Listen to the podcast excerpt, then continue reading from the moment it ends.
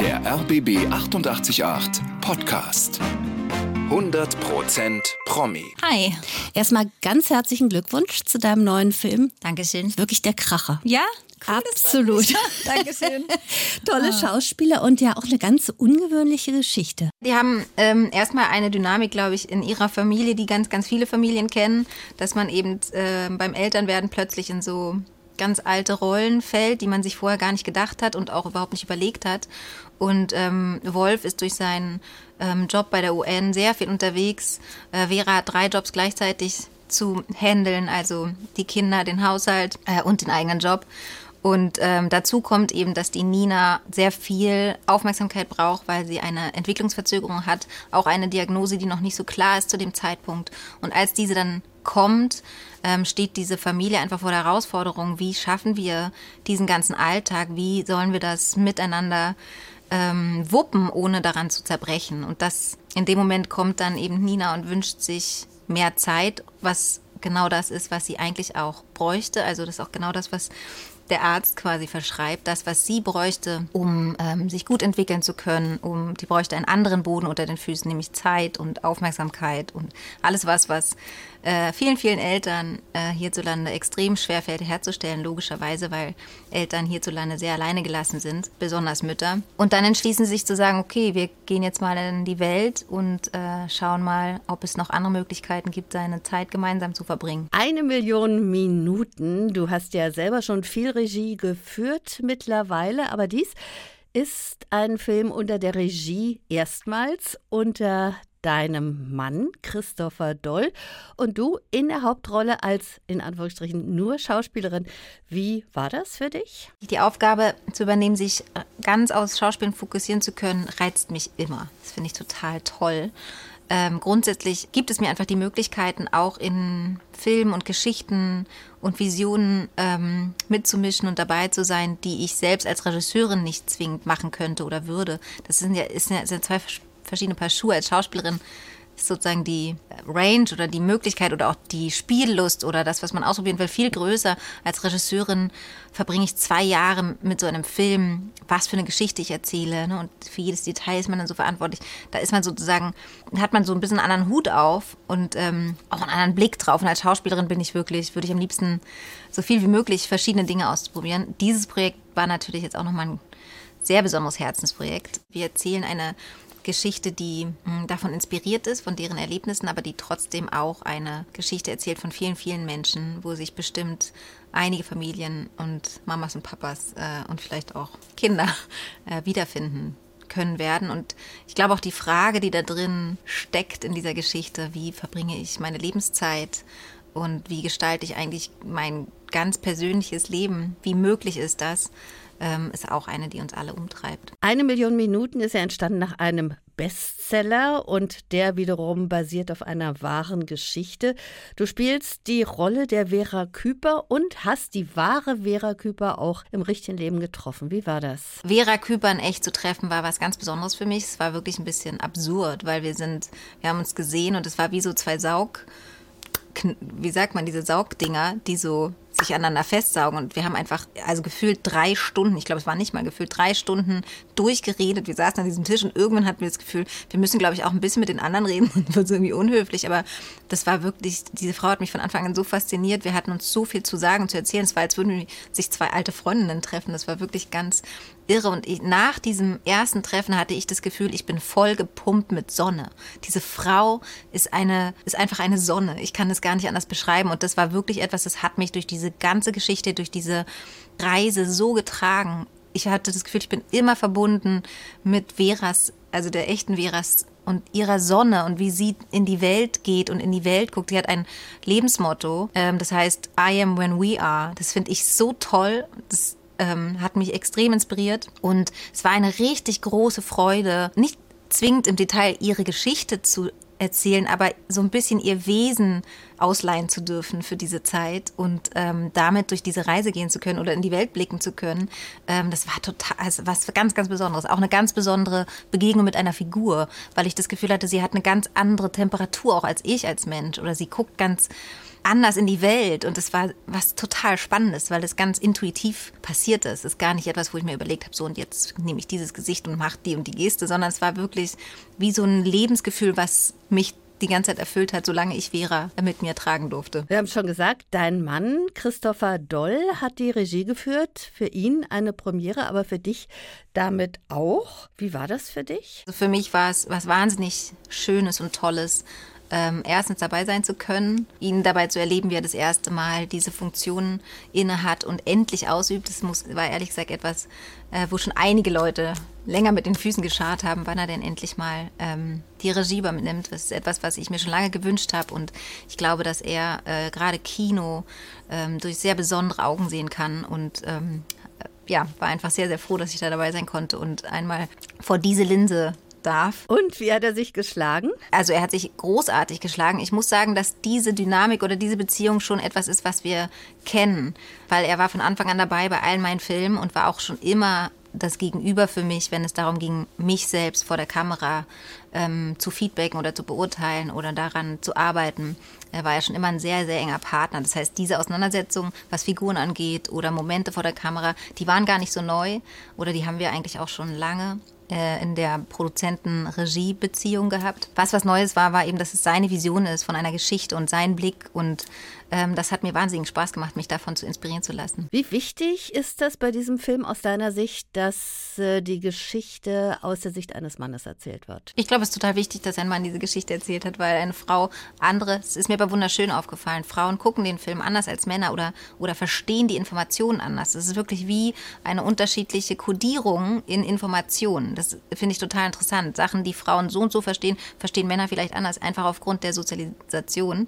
Und deswegen finde ich es natürlich total wichtig, ähm, die Geschichte von Wolf und seiner Familie, die ja aus Wolfs Perspektive erstmal erzählt ist, eben von einem Mann erzählen zu lassen, weil ich glaube auch der Konflikt, die Arbeit nicht an erste Stelle zu rücken und nicht durch die Arbeit und diesen Status, den man in der Arbeit einnimmt, definiert zu werden oder das, was Arbeit im Raum eines Mannes im Leben einnimmt, damit umzugehen und sozusagen Familienzeit einzuräumen, ist ein ganz anderer Konflikt für Männer in dieser Gesellschaft als für Frauen. Eine Million Minuten ist eine Familiengeschichte und es ist auch ein richtig schöner Liebesfilm. Natürlich ist es ähm, ein Manifest an die Liebe auch für Paare und Eltern, die ihre Liebe wiederfinden müssen ähm, und stetig wiederfinden und sich immer wieder neu kennenlernen. Darin ist es auf jeden Fall ein Liebesfilm, weil es, glaube ich, von Wolf und Vera gegenseitig eine unglaubliche Liebeserklärung ist, was sie da füreinander machen, für sich und für die Familie, wie sehr sie sich füreinander entscheiden, aber auch eben für die Familie. Und deswegen, glaube ich, ist es ein,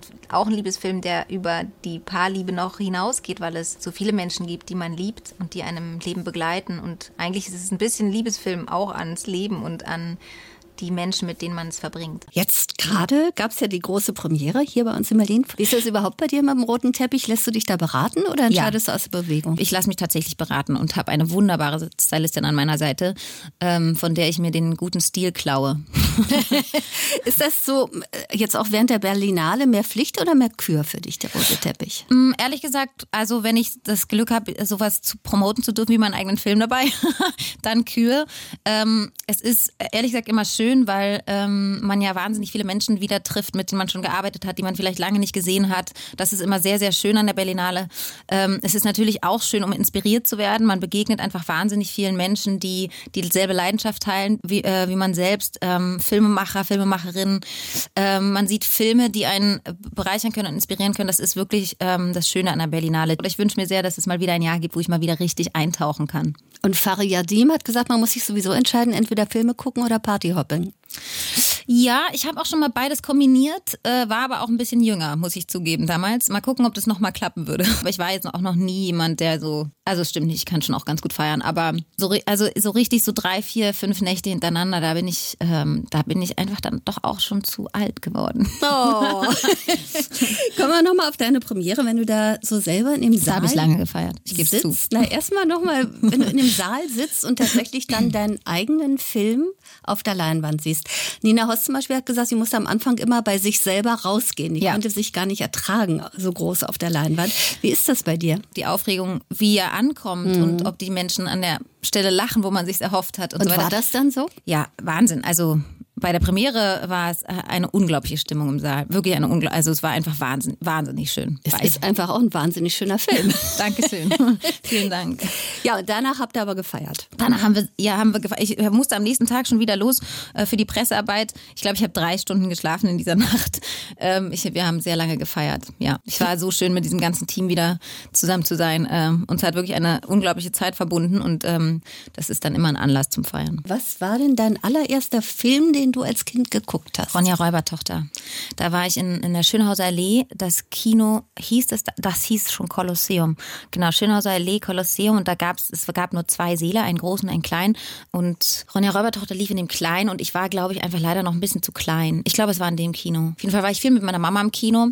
Ähm, und ähm, Ronja Räubertochter war der erste, aber ich musste rausgehen, weil ich doch zu klein war, weil ich mich ganz schön gegruselt habe. Ich grusel mich wahnsinnig schnell. Ich grusel mich auch heute noch bei einem Tatort, bei Desperate Housewives. Ich grusel mich so schnell. Ich gucke ähm, immer dann in Schränke rein und so und unter das Bett, ob ich auch wirklich alleine bin. Also ich bin nicht so die, ich habe erst einmal in meinem Leben einen Horrorfilm geguckt und hatte den ganzen Film sowohl die Augen als auch die Ohren zu. Von daher, ich bin nicht so die, äh, und äh, Ronja Räubertochter war das erste Mal, dass ich mich im Kino gegruselt habe. ja. Du bist ja eine Urberlinerin in Pankow geboren, aufgewachsen in Mitte und Hohenschönhausen in einer Patchwork-Familie mit sieben Geschwistern. Hattest du eine glückliche Kindheit? Ja, auf jeden Fall. Ich bin zweitälteste, das heißt, äh, wir sind so alle sukzessive so dazugekommen. Und das, äh, ich hatte einen großen Pool von wirklich äh, großartigen Menschen, die mich immer begleitet haben. Du bist auf die Waldorfschule gegangen und zwar erst in Mitte und dann in der Klärlee. Genau. Rudolf Steiner. Inwieweit hat dich das geprägt? Also ähm, ich habe die Schulzeit sehr genossen. Ich bin sehr gerne zur Schule gegangen. Ähm, ich habe das als eine Zeit erlebt, wo man wahnsinnig viel lernen kann und in verschiedenste Bereiche reingucken kann. Natürlich auch mal keine Lust hat und so weiter. Aber ähm, es war eine schöne Zeit. Eine, ähm, eine, ich hatte eine wirklich schöne Schulzeit. Äh, besonders das Abiturjahr lustigerweise, obwohl es natürlich auch das ähm, anstrengendste Jahr ist, äh, ähm, hatte ich großartige Lehrer in der Klärlehre, die mir wirklich wahnsinnig viel beigebracht haben, besonders meine Deutschlehrerin, weil ich hatte damals auch immer noch teilweise, aber damals besonders die Angewohnheit, wirklich in Schachtelsätzen zu schreiben, wo ich am Ende gar nicht mehr wusste, was war eigentlich der Anfang. Äh, die hat mir erstmal beigebracht, einen Punkt zu machen. Man kann auch einen Punkt machen und dann mal von vorne anfangen mit einem Satz. Ja, also ich habe wirklich ähm, viele schöne Sachen erlebt und äh, bin sehr gern zur Schule gegangen. Du hast dich selber mal als Streberin in Anführungszeichen Anführungsstrichen bezeichnet. Ich glaube, das liegt einfach daran, dass ich einfach gerne gelernt habe und gerne zur Schule gegangen bin. Ähm, das kann man als streberhaft empfinden, aber ich habe da nie was dagegen gehabt und habe auch immer noch nichts dagegen. Also von daher. Du bist also auch schon während der Schulzeit wahrscheinlich sehr künstlerisch und sehr musisch gefördert worden. Das Handwerkliche war nicht so deins? Naja, die Schule hat, beinhaltet es natürlich. Also, dass man, ähm, es gab da sowohl einen großen musischen Bereich als auch ähm, einen großen handwerklichen Bereich. Ähm, Handwerk war jetzt nie mein Talent. Also, ich habe das wahnsinnig gerne gemacht und mache es auch immer wieder gerne.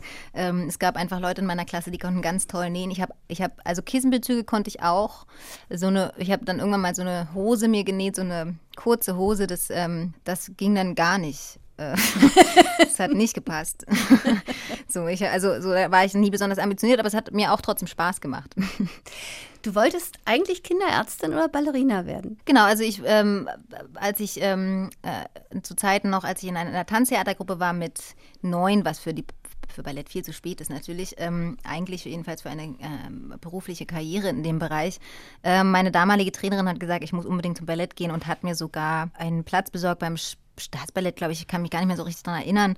Ähm, weiß ich nicht, wie das ging, weil ich, wie gesagt, auch eigentlich schon viel zu alt war. Und da, das, also ich habe wenig verboten bekommen in meinem Leben, aber das Ballett hat meine Mama gesagt, es möchte sie nicht, dass ich es mache, weil sie findet, dass es, oder Angst hat, dass ich mir die Knochen kaputt mache. Und ich bin sehr dankbar im Nachhinein, weil ich glaube, ich wäre sehr ehrgeizig geworden in dem Bereich und wahrscheinlich aufgrund meiner körperlichen Voraussetzungen irgendwann aussortiert worden, was ja am Ballett schwierig ist, weil dann muss man bestimmt groß sein oder ein bestimmtes Auswärts haben und so mein Auswärts ist noch nie so gut gewesen. Um, und deswegen bin ich sehr dankbar darum, dass ich nicht zum Ballett gegangen bin, aber ich habe das Ballett sehr, sehr geliebt oder Tanzen an sich sehr geliebt. Ähm, bei Winter ein Jahr hatte ich dann das Glück, mit einer ganz tollen Choreografin zusammenzuarbeiten, die ähm, mich eben trainiert hat für diesen Film und diese Choreografie mit mir trainiert hat. Da habe ich nochmal eine ganz andere Art von Tanzen kennengelernt. Ähm, das ist schon etwas, was mir immer wahnsinnig Spaß gemacht hat. Ähm, aber ja, als ich klein war, wollte ich Ballerina werden und äh, später dann, als ich immer auch mal überlegt habe, ob es eine Alternative Alternative gibt zum Schauspiel. Hat, die Medizin hat mich immer sehr gereizt und äh, ohne das jetzt wirklich fundiert geprüft zu haben, ja, wäre wär ich gern Kinderärztin geworden, genau. Aber es, wie gesagt, es hat sich halt anders ergeben und damit bin ich auch sehr glücklich. Du bist tatsächlich ja das erste Mal für den Film entdeckt worden in dieser Tanzgruppe. Genau, das war in einer Tanztheatergruppe im FEZ, Freizeit- und Erholungszentrum in Berlin-Wuhlheide. Ähm, da bin ich hingegangen, eigentlich äh, mit einer sehr engen Freundin von mir, die ähm, da wirklich, wir haben das Tierhäuschen gespielt und sie war eine der äh, hervorragendsten Schauspielerinnen, die ich je äh, gesehen habe. Die konnte schon immer wahnsinnig gut spielen und die ähm, hat dort eben gespielt. Ich war nur so eine ganz kleine Rolle, ich habe die Kröte gespielt. ähm, ich hatte, glaube ich, einen Satz am Anfang und es hat aber immer totalen Spaß gemacht, aber ich äh, habe es besonders geliebt wegen des Singens und des Tanzens. Ich würde wahnsinnig gern singen können. Das ist jetzt ein Talent, was mir ein bisschen abgeht, aber genau, und da ähm, kam dann einfach jemand von so einer Kindercasting ähm, in die Gruppe und hat sich einfach die Kinder angeguckt, weil sie gecastet haben für einen kleinen Fernsehfilm. Das war, lief in der, in der Reihe Achterbahn vom ZDF damals und heißt Ferien jenseits des Mondes. Und da durfte ich dann die Rolle spielen sogar. Acht Drehtage waren das ähm, in den Sommerferien, ein, ein großes Abenteuer und dann auch wieder erstmal beendet. Also das gab dann erstmal gar keine Fortsetzung und ich bin einfach ganz normal zur Schule weitergegangen und so. Es war wirklich wie so ein, ein kleiner Ausflug in eine Abenteuerwelt. Und mit 15 Jahren ähm, wurde ich dann nochmal angesprochen, wiederum auf dem Schulhof, diesmal von einer Castingagentur, Nessie Nesslauer Casting. Da kam eine wunderhübsche Frau auf den Schulhof, Franziska Schlattner, selber Schauspielerin, und hat mich gefragt, ob ich nicht zum Casting kommen wollen würde. Glaubst du an Zufälle? Ja, das war, es war schon so, dass wir hatten eigentlich hitzefrei und ich war ein bisschen genervt, dass wir nicht aus den, aus den Pötten kamen, weil irgendwie meine Mitschüler so da rumgedümpelt sind und mich, ich fand das total nervig. Ich bin im Nachhinein sehr dankbar, dass das so war, weil sonst hätte ich Franziska Schlattner verpasst. ähm, ich weiß nicht, es ist, ähm, es liegt irgendwie nah, wenn man sich diese beiden Situationen jetzt anguckt, äh, an Schicksal zu glauben. Ähm, ich habe mir diese Frage nie zum Ende beantwortet und vielleicht kann man das ja auch gar nicht. Ab wann wusstest du, dass du nicht Kinderärztin, sondern tatsächlich Schauspielerin werden willst? In der Schauspielschule dann. Also ich, äh, es war, ich habe schon dann, seit ich 15 bin, immer wieder gearbeitet und gedreht und ähm, man gibt dann ja so manchmal bei so Formularen an, was man so ist. Mhm. Natürlich meistens Schülerin, dann später aber äh, Schauspielerin hat sich immer noch ein bisschen komisch angefühlt, der Schauspielerin hinzuschreiben. Und ich habe gemerkt, in der Schauspielschule wurde es dann klar, das war dann einfach mein Beruf.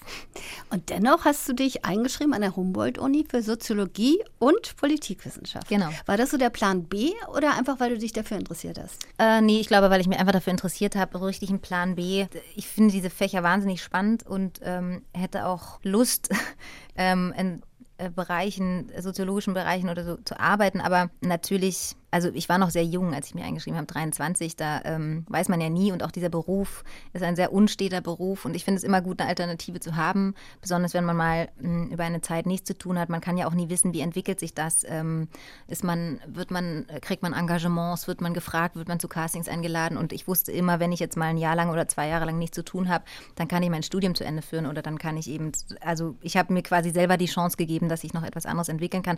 Aber hauptsächlich war es eigentlich, um meinen Kopf zu beschäftigen. Und haben dir die Erkenntnisse aus der Soziologie jetzt auch in dem Bereich, in dem du jetzt arbeitest, geholfen? Also auf jeden Fall bereichert es natürlich. Man sieht Gesellschaft anders, man sieht Menschen anders, man sieht Geschlechterrollen anders, man sieht alle möglichen Themen mit ganz anderen Augen. Man sieht natürlich auch Politik anders. Ähm, ich muss gestehen, dass ich wahrscheinlich, wenn ich, wenn ich gut bin, die Hälfte ja, ein bisschen mehr als die Hälfte meines Studiums geschafft hat. Das heißt, ich bin jetzt auch kein Experte in dem Gebiet, aber ähm, ich, ich habe auf jeden Fall sehr, sehr viele interessante Perspektiven erhalten und mir wurden wirklich, äh, was Themen angeht, die Augen geöffnet. Und das ist bestimmt etwas, was einen, was einen beeinflusst. Soziologie ist ja auch ein Fach, was an der Schauspielschule ähm, unterrichtet wird, weil es natürlich um gesellschaftliche Codes geht, um Verhaltensweisen, um Verhaltensmuster, um Gesch äh, Geschlechterrollen eben auch. Und das ist natürlich etwas, was einen an der Arbeit besonders bereichern kann. Total spannend natürlich. Auch. Ja. ja.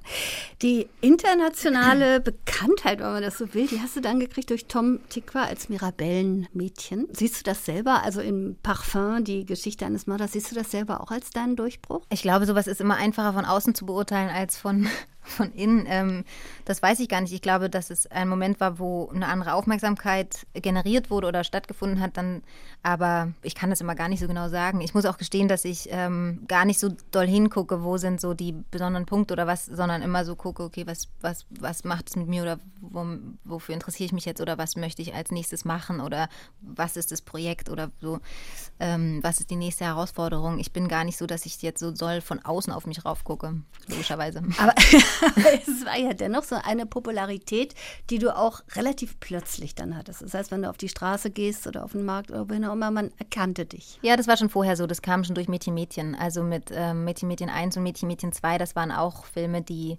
äh, ja schon über eine Million Zuschauer gemacht haben. Eigentlich wurde ich mehr daraus erkannt, als das, doch durch das Parfüm dann schon auch, aber äh, Mädchen Mädchen war auch etwas, was äh, auf jeden Fall zu dazu geführt hat, dass ich jetzt auf der Straße erkannt wurde. Also das ist eher langsam gewachsen als plötzlich gekommen. Wenn man mal so ein bisschen chronologisch kann man gar nicht, weil du hast unglaublich viel gemacht, unglaublich erfolgreich auch gemacht. Es folgten dann zum Beispiel das Wunder von Berlin an der Seite von Heino Ferch und Veronika Ferres.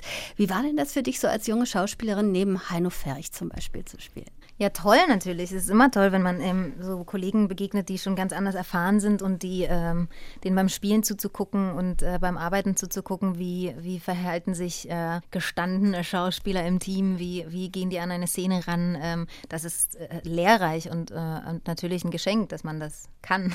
Gibt er dir denn auch Tipps oder nimmt dich mal so zur Seite, sagt du, da würde ich eher so oder gar nicht? Also Heino Ferch ist jetzt jemand, der ähm, jetzt, also das ist ja eine Regieaufgabe. Ich glaube, das wäre ein bisschen übergriffig, sozusagen dem Schauspieler Tipps zu geben, wenn die Regie nicht. Es ist ja, Heino Ferch ist jemand, der sehr ein wirklicher Gentleman ist und sehr zurückhaltend und sehr respektvoll gegenüber den anderen Departments. Von daher würde er sich da jetzt, glaube ich, nicht einmischen. Wenn ich ihn fragen würde, sehr gerne und definitiv. Und wir haben nochmal zusammengearbeitet bei Vincent Wilmer, das war ganz toll, weil wir wirklich in allen äh, Pausen immer so, ähm, so, wie nennt man das, Gehirnjogging gemacht mhm. haben. So. Also er ist ein ganz toller Kollege, wirklich ein sehr netter Mensch. Und dann kam, um nochmal zurückzugehen, vor äh, Vincent Wilmer der Vorleser natürlich, ja. an der Seite von Kate Winslet. Das sind ja unglaubliche Namen, mit denen du da auch konfrontiert wurdest, wirklich schon in ganz jungen Jahren. Wie war das denn für dich? Ja, auch sehr spannend. Also ich bin Kate Winslet jetzt während des Drehs gar nicht so oft begegnet, ähm, aber auch die wenigen prägnanten Momente waren natürlich, also für mich Kate Winslet, ich war 13, glaube ich, oder 12, als Titanic ins Kino kam und äh, ich habe diesen Film verehrt und geliebt und sie natürlich geliebt. Ich finde sie eine ganz, ganz tolle Frau. Ähm, ein großartiges Vorbild auch, ähm, einfach als, als, als Frauenvorbild, weil sie so eine Frau geblieben ist. Das finde ich ganz toll.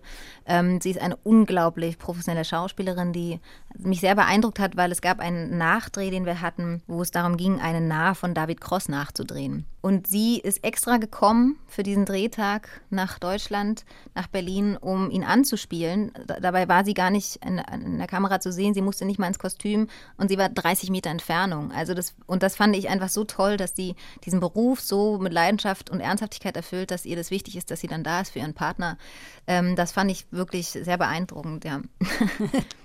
Fuck you, Goethe. Als du da das äh, Drehbuch bekommen hast und gelesen hast, wusstest du gleich, das ist es. Also ich habe das Drehbuch gelesen und es war mir ich fand es sofort äh, sehr prägnant. Es war sofort so, natürlich kann man einen derartigen Erfolg überhaupt nicht vorausahnen. Und, ähm, war ja bombastisch, auch, gigantisch überhaupt. Genau, ein ja. gigantischer Erfolg, aber das ist etwas, damit hat da hat man jetzt nicht reden, aber es war wirklich ein Drehbuch, ähm, was ich großartig fand. Ich habe sehr viel gelacht, ich fand die Figuren toll gezeichnet, ich finde die sprechen total toll. Es war einfach von äh, sofort ein Projekt, was ich sehr gern machen wollte. Wie war denn die Stimmung am Set untereinander? Lustig, lustig. Wir hatten eine gute Stimmung, wir waren eine gute Truppe. Ähm, es war wirklich, ja, toll. Mittlerweile seid ihr auch befreundet? Ja, klar, alle. Also ähm, wir haben immer noch unsere WhatsApp-Gruppe, unsere Gruppe Arschloch. Ähm, die ist immer noch geblieben und wir sind da auch immer noch, schreiben uns wirklich, wenn irgendjemand irgendwas Lustiges auffällt oder irgendjemand eine Frage hat oder was auch immer, bleiben wir immer miteinander verbunden. Hm. Was muss denn eine Rolle insgesamt haben, dass die dich reizt, dass du sagst, die will ich unbedingt spielen? Das ist vielleicht gar nicht zu beantworten. Also ich glaube, das sind viele Faktoren und manchmal reichen einzelne, manchmal ist es das Gesamte. Es kann ein Genre sein, was einen reizt, weil man das noch nie verkörpert hat. Das meistens ist es so, dass es eine, dass es für mich spannend ist, wenn es etwas, eine Herausforderung birgt, die ich so noch nicht hatte, also was Neues hat, ähm, neue Gesichter, eine neue Figur eine neue Welt, in die ich eintauchen kann. Ja, oder Kollegen, mit denen ich unbedingt arbeiten wollte, Regisseure, mit denen ich unbedingt arbeiten wollte. Oder auch ähm, zu sagen, jetzt habe ich viel Komödie gemacht, jetzt möchte ich mal einen ernsthaften Film wieder ähm, angehen oder so. Aber ehrlich gesagt, es ist alles überhaupt nicht so lenkbar ne, in diesem Beruf. Es ist eher so, was, was für Projekte kommen und, und passt es dann und ist das dann spannend oder richtig. Bist du eher ein Bauchmensch oder ein Kopfmensch bei Entscheidungen? Mm, also ehrlich gesagt, bei Figuren ist es so, wenn ich ein Drehbuch lese, dann... Ähm, kriegt man entweder einen Bezug relativ schnell oder, oder das ist schwerer. Ich glaube, es ist eine Mischung, aber äh, gerade wenn es um, um ähm, berufliche Entscheidung geht, also um äh, Figurenauswahl, ist es fast mehr eine Bauchsache. Dann kamen Rico und Oscar, wurde ja in Berlin gedreht, deiner Heimatstadt. Und da gibt es ja auch Parallelen zu deiner eigenen Kindheit, habe ich gelesen. Du hattest in der Schule auch so eine kleine Detektivgruppe. Ja, ja, ja, das stimmt. Ja, haben wir letztens noch gesessen und drüber gelacht. Ja, wir waren auch mal so kleine Detektive. Ich weiß nicht mehr, wie wir hießen. Wir waren auf jeden Fall irgendein Detektivclub und es gab so Symbole. Ich glaube, ich war die Wolke und dann gab es noch den Stern und die Sonne oder so. Wir waren zu dritt, so drei Mädels, die dann in der Friedrichstraße äh, irgendwelche Menschen bestattet haben und sich Notizen gemacht haben, wie man sich halt so beschäftigt als Kind. Hm. Du hast ja viele Sachen auch so gleichzeitig gemacht. Rico und Oscar zum Beispiel gleichzeitig gedreht mit den Traumfrauen. Parallel. 40 Drehtage in zwei Monaten in drei verschiedenen Städten. Schon so ein bisschen auf der Überholspur, oder? Ja, also ich meine, sowas machen viele Schauspieler. Ne? Ich kenne ganz andere ähm, Situationen, wenn jemand im, am Theater ist und abends Vorstellungen hat und tagsüber dreht oder Nachtdreh hat und tagsüber noch in einer anderen Produktion arbeitet. Also für mich war es tatsächlich das erste Mal in so einer Kombination. Ähm, ich kenne viele Kollegen, die machen das ähm, ständig. Von daher bin ich da eher faul. Aber brauchst du das, dass du immer so zwei, drei Sachen gleichzeitig machst, so als typischer Zwilling? Also ich, ich ähm, glaube schon, dass ich gern viel mache und auch gerne zwei Sachen gleichzeitig. Wenn es dann so fünf Sachen gleichzeitig wären, dann werde ich irgendwann fahrig so. Das ist mir dann auch zu viel. Aber ähm, ich habe nichts dagegen, äh, viel zu tun zu haben und zu balancieren oder zu jonglieren oder zu organisieren oder so. Äh, und ich merke, wenn es zu wenig wird, dann gehe ich entweder in Entspannungsmodus oder ich bin nicht ausgelastet. Aber mittlerweile äh, gab es diesen Modus schon lange nicht mehr. Caroline, danke, dass Dankeschön. du da warst vielen, und vielen weiter, Dank. weiter viel Erfolg. Dankeschön. Bis zum nächsten Mal hier bei uns. Vielen Dank. Bis dann.